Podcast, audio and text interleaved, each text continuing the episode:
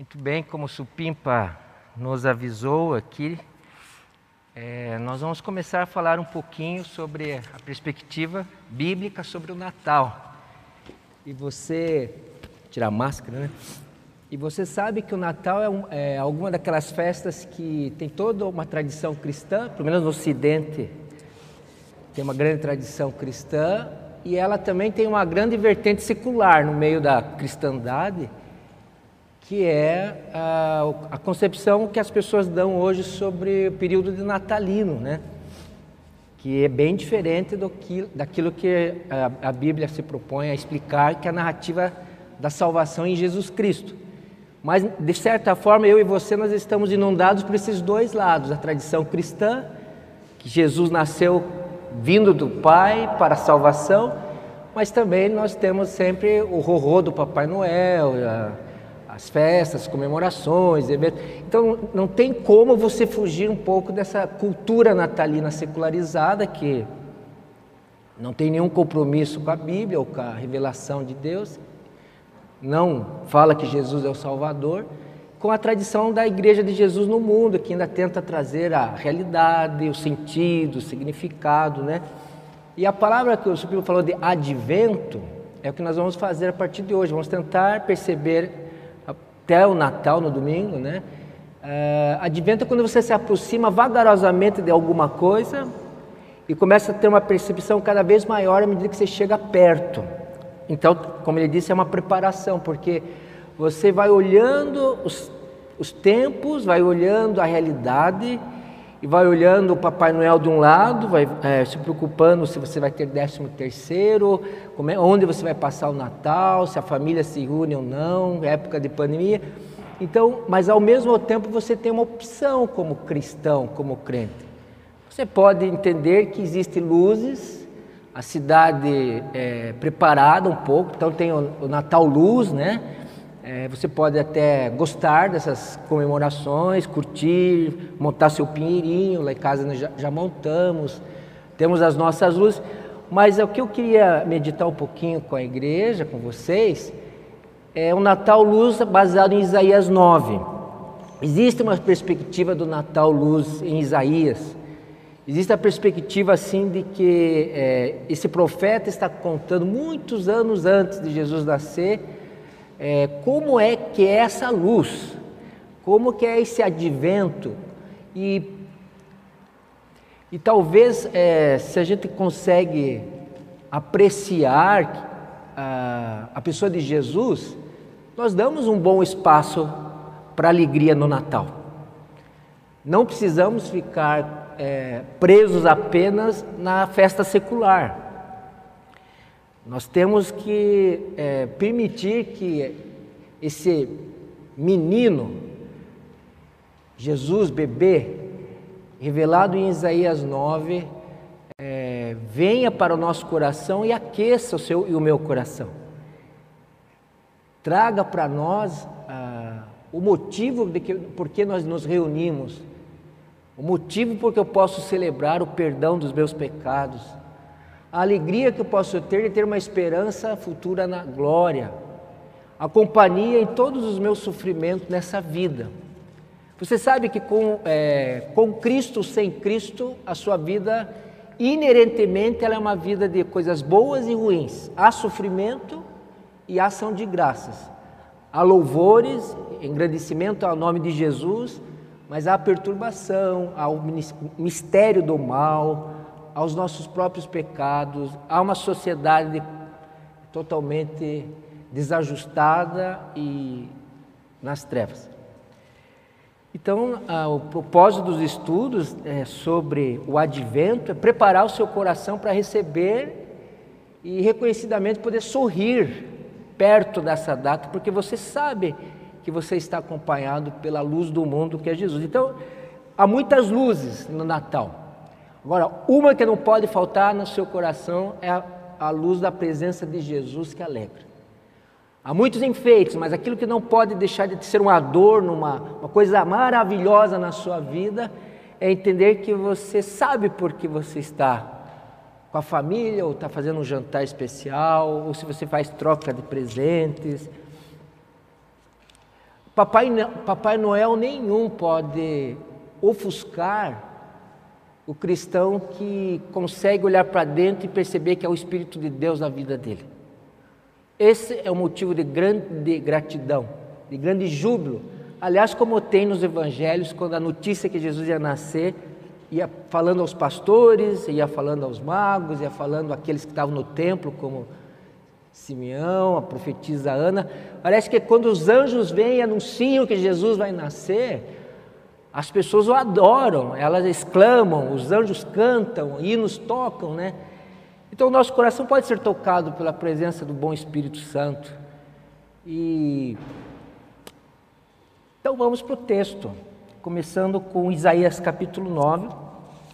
Queria chamar a atenção sua de, algumas características do Natal Luz em Isaías 9. Não é o Natal Luz de Curitiba, nem o Natal Luz de Gramado, né, que é o mais famoso, que, que é lindíssimo. Eu não fui lá, mas me disseram que é muito lindo. Mas o Natal Luz Isaías 9 não é, tem, tem algumas coisas grandes para nós, para você perceber, para nós percebermos, né? Diz assim, é, a partir do versículo 2: O povo que caminhava em trevas viu uma grande luz sobre os que viviam na terra da sombra da morte. Eu prefiro a tradução quando diz esse texto aqui, terra, de, terra das trevas. No NVI está uma tradução a terra da sombra da morte. Raiou uma luz, certo? Está aí, raiou uma luz, você, na tradição do Amém, você vai lembrar, resplandeceu, né? Nós cantamos muitas músicas com resplandeceu. Aqui, raiou a luz, uma luz. Fizeste crescer a nação e aumentasse a sua alegria. Eles se alegram diante de ti, como os que se regozijam na colheita como os que exultam quando dividem os bens tomados na batalha. Eu estou lendo direto.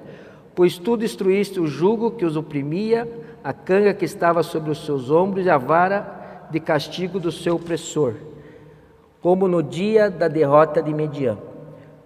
Pois toda bota de guerreiro usada em combate, toda veste revolvida em sangue será, serão queimadas como lenha no fogo porque o menino nos nasceu, um filho nos foi dado e o governo está sobre os seus ombros. E ele será chamado maravilhoso conselheiro, em algumas traduções é maravilhoso, vírgula, conselheiro, Deus poderoso, Pai eterno, príncipe da paz.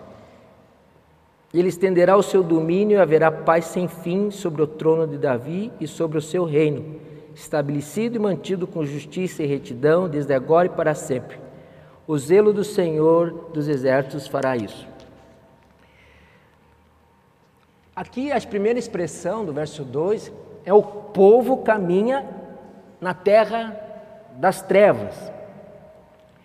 Você pode perguntar para nós aqui, né, para você aí no protexto, mas será que as trevas, esse povo que vivia nas trevas no tempo de Isaías, é muito diferente do povo que vivia nas trevas no tempo onde Jesus nasceu, lá sete, oito séculos depois? Ou será que esse povo que vive na terra das trevas é diferente do povo que vive hoje na nossa cultura pós-moderna, tão desenvolvida, tão tecnológica? Essa é uma pergunta que o contexto responde, eu não preciso nem. Se você olhar na sua Bíblia, o final do oito tem as características do povo que vive em trevas.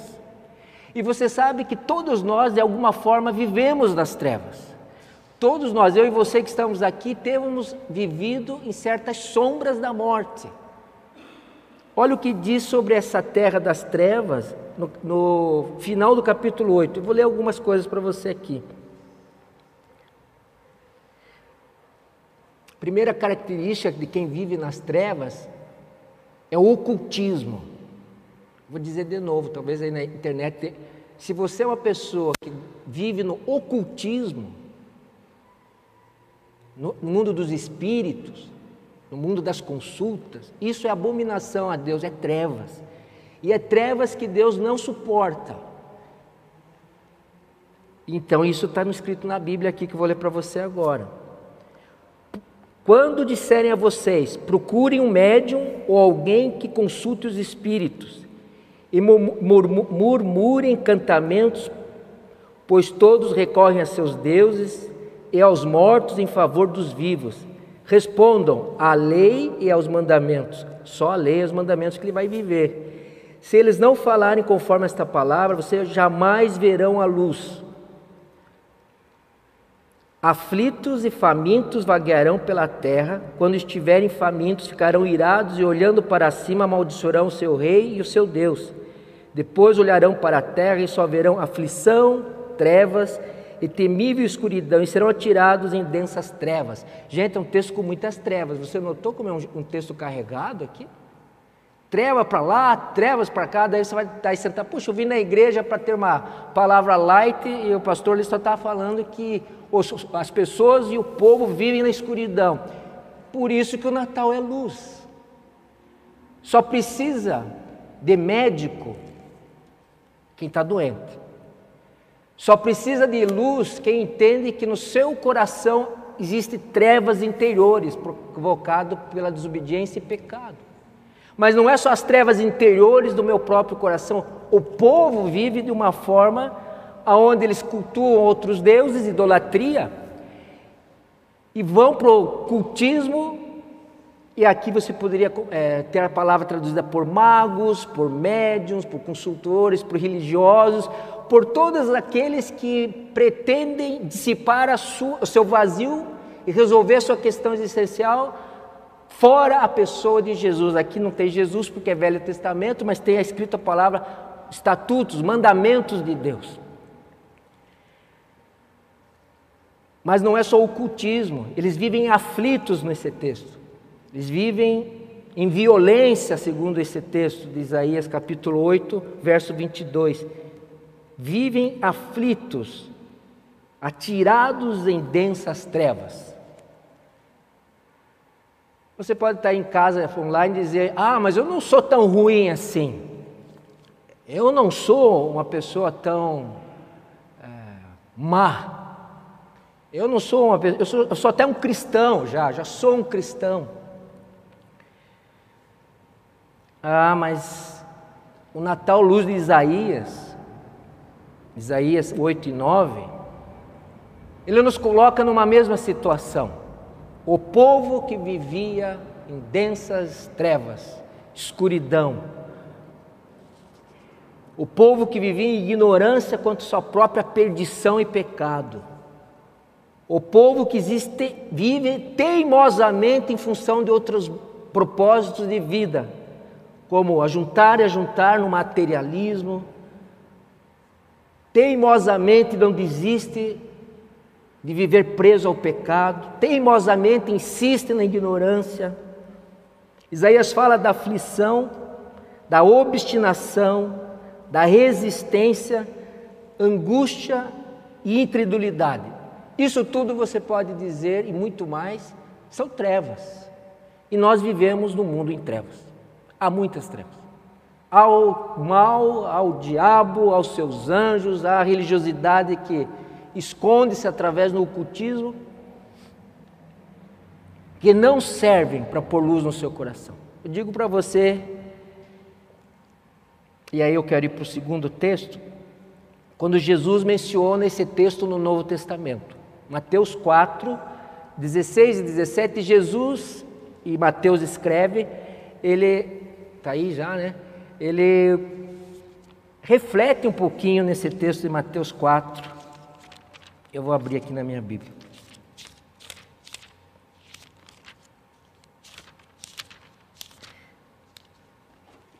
Dezesseis e dezessete. Diz assim. Você veja, eu vou já para economizar, eu vou ler já o 16. O povo que vivia nas trevas viu uma grande luz sobre os que viviam na terra da sombra da morte, raiou uma luz. Ué, é a repetição do texto de, de, de Isaías. Mas aí tem um comentáriozinho aqui do Mateus. O que, que ele diz? Daí em diante Jesus começou a pregar: arrependam-se, pois o reino dos céus está próximo. Jesus está dizendo: para sair das trevas, primeiro que você tem que reconhecer que você está perdido sem o senhorio de Jesus na sua vida. Arrependimento é uma radical transformação de caminho. de direção e de orientação de vida. Aquele Deus que você seguia, você não segue mais. Aquela busca que você tinha não se faz mais necessário porque raiou a luz. Raiou, resplandeceu a luz. Jesus está dizendo: arrependimento é a condição de quem percebe que dentro do seu coração é, precisa da luz, que é o próprio Senhor Jesus Cristo, o bebê que nasceu lá em Isaías. João 8,12 é um texto bem conhecido também. Jesus está falando sobre si mesmo. E o que, que ele diz? Eu sou a luz do mundo. Né? A luz que brilha, a luz que veio para todos, a luz que busca você e chama você pelo teu nome. E talvez essa noite para nós, quer você seja, se sinta um crente ou não, um cristão ou não, o convite é para ir a Jesus, que é o único que pode dissipar as suas trevas. É o único que pode dar para você a capacidade de brilhar no meio das trevas através do Espírito Santo. É o único que pode dizer a você que seus pecados são perdoados pelo sangue derramado na cruz. É o único que pode prometer a você, apesar da sua fraqueza, da sua fragilidade, que como ele é luz, ele raiou, ele brilhou é mais ou menos assim: você vai brilhar com Ele. É assim que a palavra diz. Por Ele viver, você viverá com Ele. Por Ele morrer, ressuscitou, você terá oportunidade de perdão e vida eterna.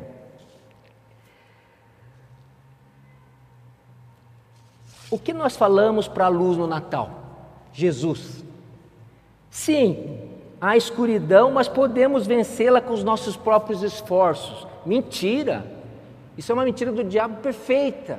Não, é, eu posso ir vencendo, eu posso, me, eu posso conseguir, é, porque que veja, é como se eu dissesse assim que eu posso resolver sozinho a minha vida e as minhas trevas de caráter, minhas trevas de temperamento, posso resolver toda a minha história, tudo que eu sofri, se eu sofri um complexo, um abuso, um, tudo aquilo que está na narrativa de vida, nós podemos dizer assim, sim, há escuridão, não nego, mas posso vencê-la com meus próprios esforços.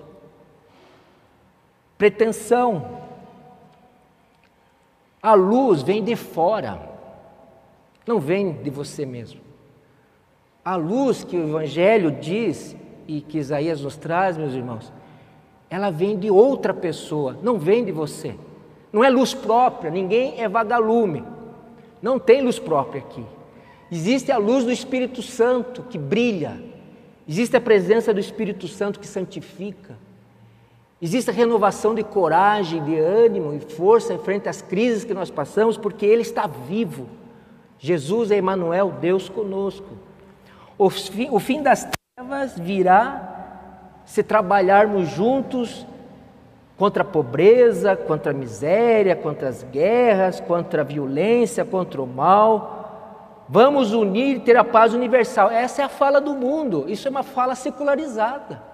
Não, vamos, se todas as nações se reunirem, se nós juntarmos todos a técnica que nós temos, nós vamos produzir um mundo jóia, sem essas misérias todas. Nós não podemos derrotar o mal, a Bíblia diz. Não podemos. Nós não podemos fazer desse mundo o céu, não conseguiremos. Devemos ser sal, luz, trabalhar em favor do reino e dos valores do reino, mas nós não vamos dar cabo, não há força financeira, política, ideológica que vai consertar o mundo, porque o Senhor Jesus disse que tem que criar um novo céus e nova terra. Ele tem que voltar e governar para esse mundo ter jeito. Não sei se você compreende que derrotar o mal só Cristo na cruz.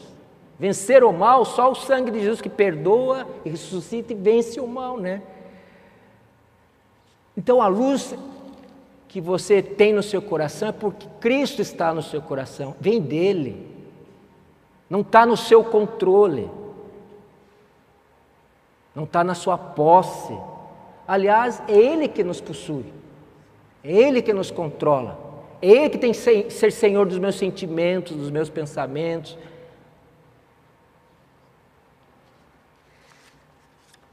Como que Isaías voltando para o texto, fala sobre característica da luz em Jesus. Eu acho que você poderia entender isso se você fizesse uma metáfora sobre o sol. O sol que resplandece, o sol que tem a palavra raiou dentro dele, raiar, raiou a luz do sol, a gente fala. E é o sol que dá vida aos sistemas de vida. Então, só o Senhor Jesus dá vida. Então, no Natal, eu posso começar por aí. Senhor Jesus, eu sei comemorar o Natal porque o Senhor é a luz, é Deus, só o Senhor dá vida.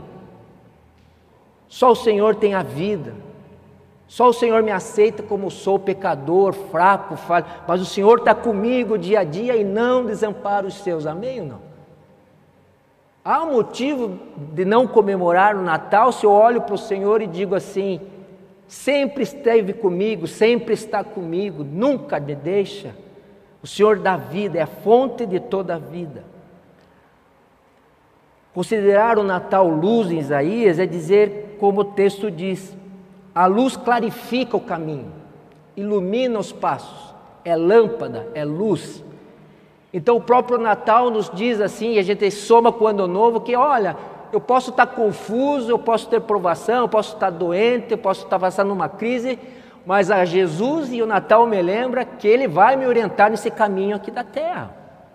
A presença, a direção, a orientação, a conselho. E aí você, você lembra dos quatro títulos, ou, e o seu nome será Maravilhoso Conselheiro. Ora, essa característica de conselho, de direção, de sabedoria maravilhosa, é que você pode contar para com Jesus em todas as questões que você está em dúvida, em todas as questões que você precisa tomar uma postura, nas questões que você precisa ter uma decisão, nas questões que você precisa descobrir qual é a vontade do Senhor, vai ter sua palavra, vai ter seu espírito. Então você não é uma pessoa que vai ter que ficar na confusão, na, perdido, vagando, tateando, consultando ah, o mundo espiritual. Você vai direto à Escritura e à Bíblia, o Espírito dirige você. É pela fé, é pela fé. Então, quando a gente diz maravilhoso conselheiro, é uma descrição da luz.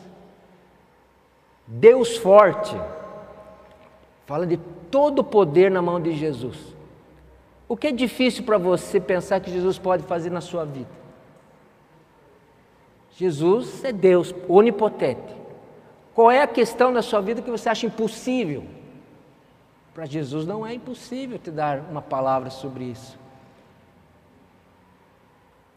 A força, a potência, a realização de Deus, ela é completa, ela é total. Creia você nisso.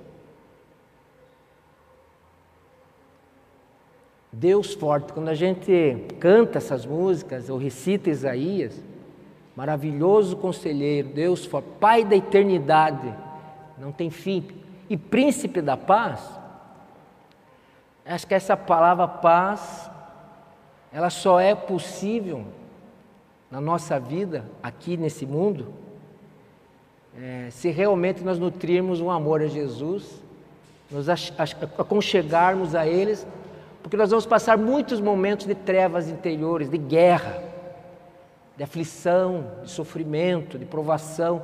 E certamente nós que estamos sentados aqui, você que está na sua casa, você deve estar lutando com questões da vida.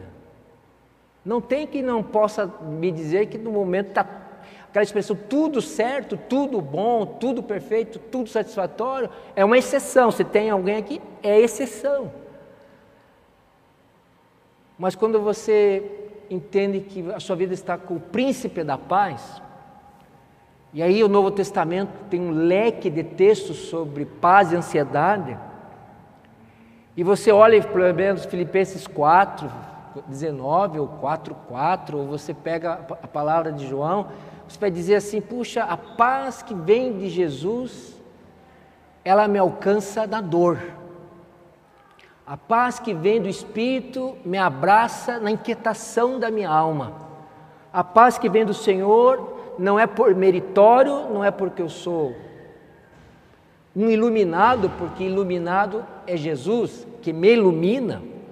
Então eu sou um iluminado que nem o sol é, dá a luz para os seus satélites, para aqueles que estão na órbita ali do Sol, ou na constelação do Sol. É uma luz que não tem vida própria em mim mesmo.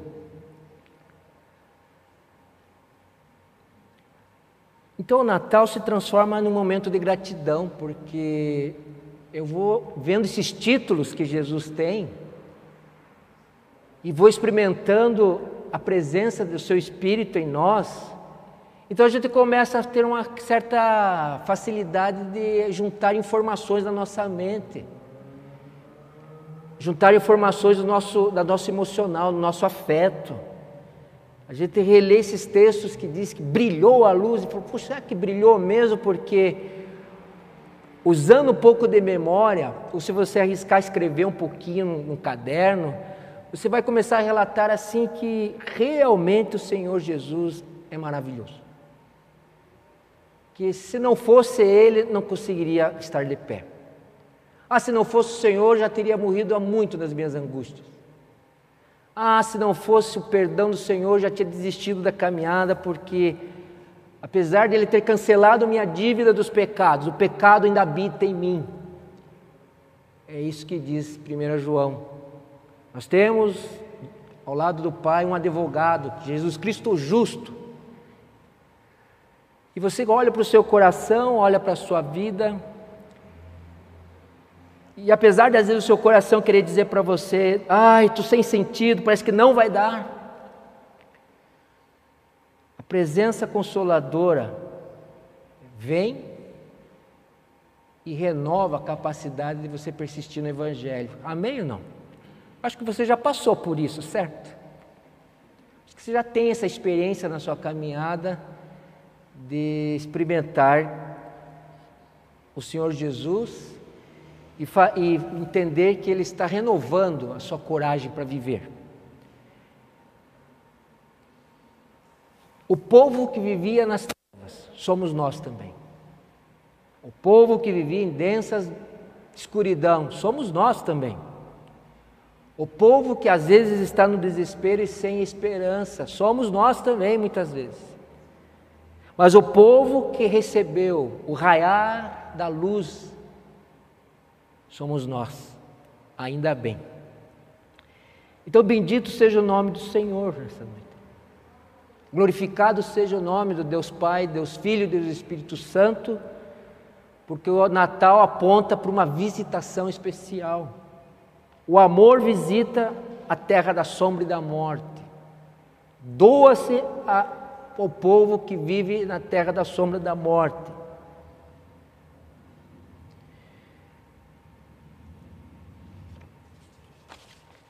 Eu pus mais um texto aí? Então, vamos lá.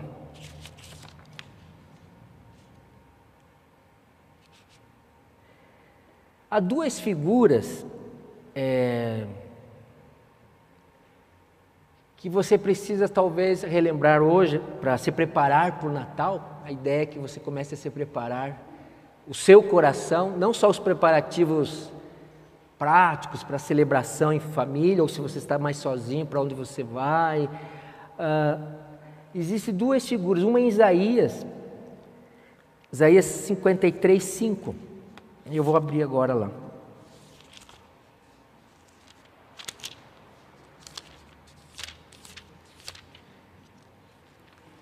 Isaías 53, 5 diz assim: Vou ler começar do 4. Certamente ele tomou sobre si as nossas enfermidades, e sobre si levou as nossas doenças. Contudo, nós os consideramos castigado por Deus, por Deus afligido, atingido e afligido.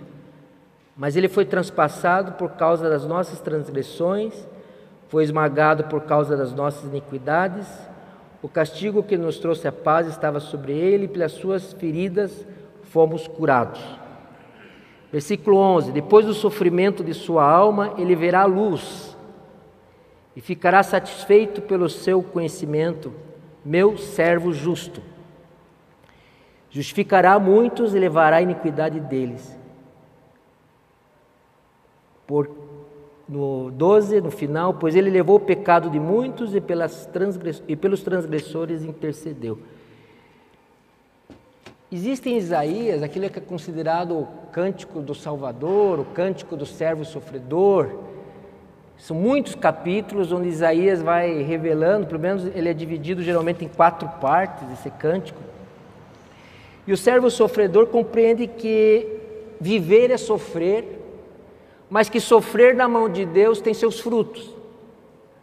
O servo sofredor está dizendo que vai nascer o Filho de Deus, o Messias, ele está fazendo uma profetizando, revelando, está trazendo à tona uma verdade, dizendo que esse Messias, ele sabe como lidar com aqueles que têm fraquezas, que são humanos, porque ele vai viver toda sorte de experiência humana de sofrimento, do desprezo à dor física da crucificação. Que esse Messias, apesar de ser rei, soberano, perfeito, santo, santo, santo, como Isaías diz, ele tem a capacidade de dizer para você assim: Elcio, eu sei o que você está passando. Você está se sentindo humilhado? Pois eu passei muitas humilhações. Esse é Jesus. Ele pode dizer: Elcio, eu sei o que você está passando. Você está desesperado, sem futuro. Você está olhando e só vê nebulosidade. Mas eu passei isso no Getsemane, fui orar. Eu sei o que você está passando. Enfermidade, desprezo, oposição, o Emanuel, que é Deus conosco, que é Jesus, ele tem como ter compaixão de você naquilo que é mais secreto do seu coração, naquilo que é mais pessoal na sua vida, naquilo que você entende que você é único e que chega um momento que ninguém pode ir até você nas suas trevas ou na sua situação pessoal, só Cristo. Tem um momento que não há companhia que vá, sua esposa não vai poder chegar até lá, seu esposo não vai poder chegar até lá, o seu melhor amigo não vai poder chegar até lá, pode até orar por você se você contar, mas ele não vai conseguir chegar no fundo da sua alma onde está o entrave. Você pode ir para um psicólogo, para um pastor, ele não vai conseguir acompanhar você lá naquele lugar aonde está a sua questão. Você pode partilhar comigo, com o pastor, nós podemos orar na certeza de que Jesus que é Emmanuel é o Deus que sofre comigo, é o Deus que sofre conosco, é o Deus que celebra conosco, é o Deus que eu posso contar. Jamais é, você estará abandonado, jogado ao chão. Ele não pisa na cana quebrada e não assopra a vela que fumega. Então você precisa no Natal perceber que existem momentos na vida e circunstâncias é, que os, aqueles que nos acompanham não poderão estar lá.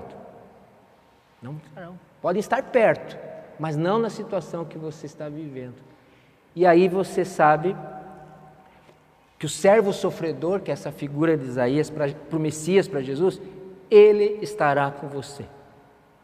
Que ele será suficiente para a consolação, que ele derramará a paz, porque ele é o príncipe da paz, como a gente viu nos dos títulos, e mais, ele vai puxar você dessa situação. Ele sabe que nós não podemos morar num lugar lúgubre, sombrio. O fundo do poço é um lugar para ser estar por pouco ou por um período. O Espírito sabe que nós precisaremos de socorro e Ele é suficiente, em nome de Jesus, para te tirar de lá. Creia você nisso. O Natal proclama essa verdade. Jesus é Emanuel, é o Deus conosco.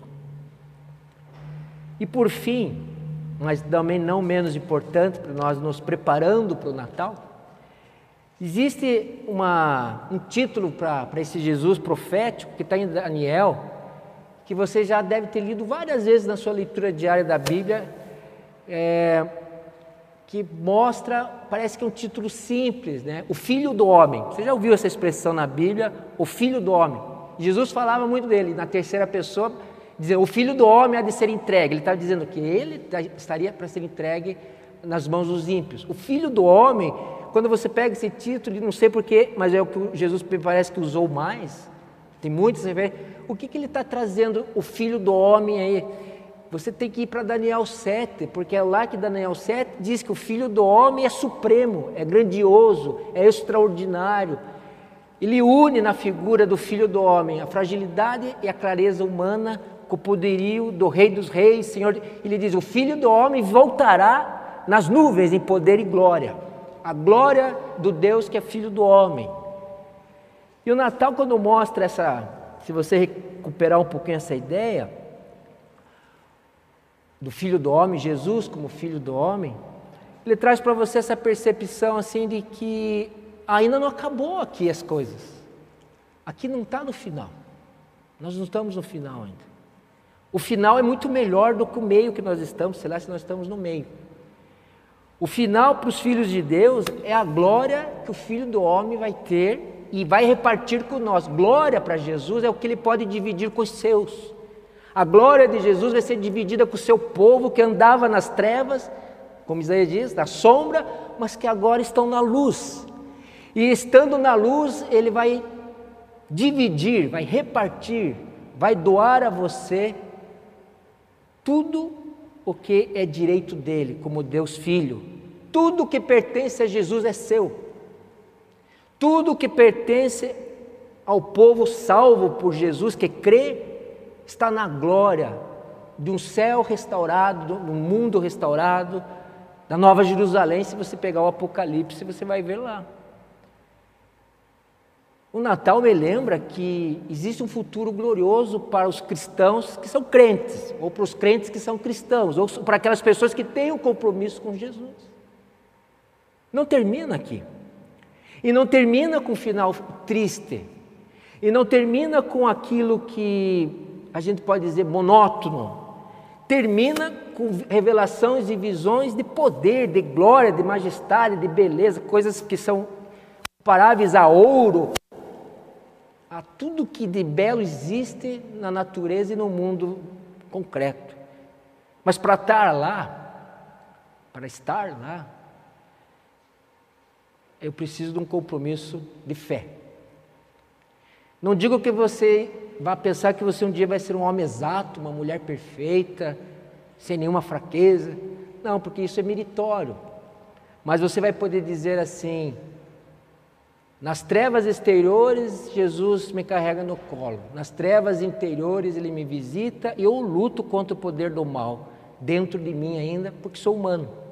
Há uma luta interior pela santificação, pela vida longe do pecado.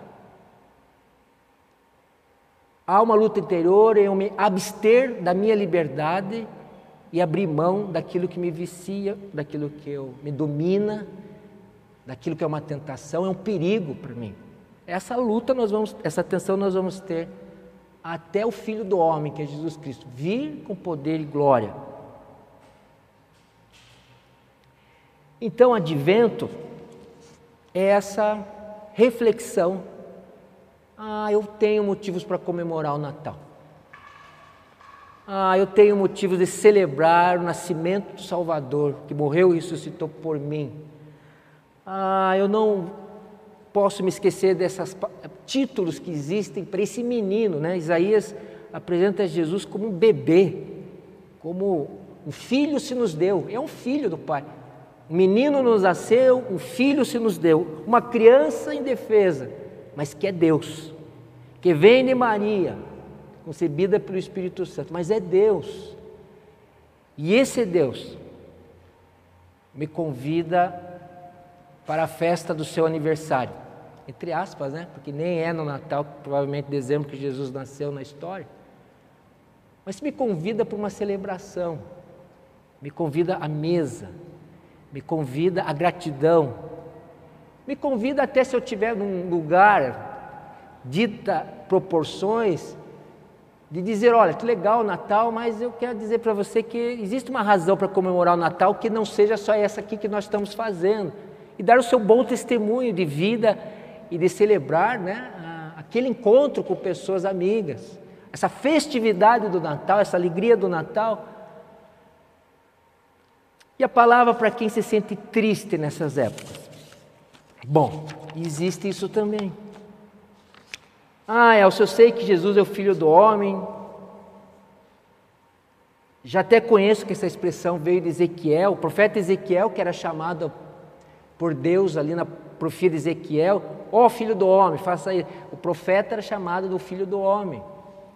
Ah, já li esse, esse negócio de Daniel 7,13, que Jesus tem glória, poder, o filho do homem. Mas no Natal, geralmente, o meu coração fica apertado. Geralmente, às vezes, eu tenho medo de ficar sozinho, Natal, festividades.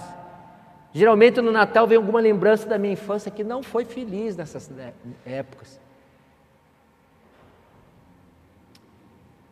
Eu diria você que não tem uma, uma, uma resposta para te dar uma solução, mas há um caminho geral que você pode, aproveitando o texto de Isaías dessa noite, eu penso que você pode se preparar em dezembro para ter uma passagem diferente lá no dia 25. Eu creio que o advento, se eu deixar de lado um pouquinho essa secularização de pressão de presente, de consumo, disso, daquilo, se eu começo a olhar os textos e pedir para o Espírito Santo, que é o Espírito de Jesus, restaure em mim a primavera do meu coração, para que eu possa pelo menos escrever uma oração de louvor e glória ao Deus triuno, por tão grande presente que é poder conhecer Jesus. E esse movimento de auto, né, vamos dizer assim, autoconhecimento, e essa oração, o Espírito Santo é, é suficiente para é, reorientar os seus sentimentos, porque isso é uma questão afetiva muitas vezes.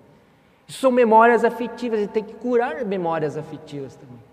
Eu diria para você que tão difícil como uma gastrite, não sei se você teve, eu já tive, devido à tensão emocional que passei algumas vezes, tão difícil de curar. A gastrite a gente faz o regime, toma um remédio uma época, e tem que se livrar, a gente quer, porque senão você.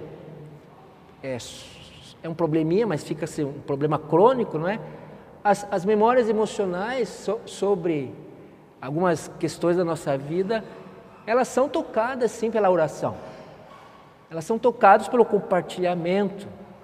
Elas são tocadas por mudanças na nossa forma de pensar, mudanças na nossa forma de sentir determinado aspecto da vida como essa. E eu incentivo você a, pegar um caderno. Nós estamos ainda em dezembro, vamos passar alguns domingos falando sobre os textos do Novo Testamento sobre Jesus, e falar, ah, Senhor, e não é aquilo Natal é todo dia. Eu não gosto dessa expressão. Natal é todo dia. É que nem dizer para sua esposa, nós somos, fomos casados todo dia, dia do, do nosso é, data de casamento. Você não vai falar para sua esposa, todo dia é dia do nosso casamento. Ou vai falar para o seu filho, todo dia é dia do teu aniversário. Nunca vai ter uma festinha então. Não dá para fazer assim porque você não pontua, você não celebra, você não se regozija, você não traz para fora sentimentos. E nós também temos sentimentos, temos memória. E o poder da oração nesse sentido nos dá consciência, nos dá consciência que, como eu sou de Jesus e tenho o seu Espírito, eu vou experimentar a maior das alegrias na presença dEle. E eu posso recuperar esse momento como o momento da cristandade precisa proteger e manter. Por que, que nós mantemos o Natal nas igrejas? Protestantes, católicas, ortodoxas, igrejas cristãs. Porque se não mantermos a memória e o significado do rito, do, sem conteúdo o rito se esvazia, mas tem que ter um rito. Essa coisa de a gente achar que só o conteúdo vai. Ah, não, o conteúdo, eu sei, Jesus é bom, mas e o rito? O rito mantém a gente em pé.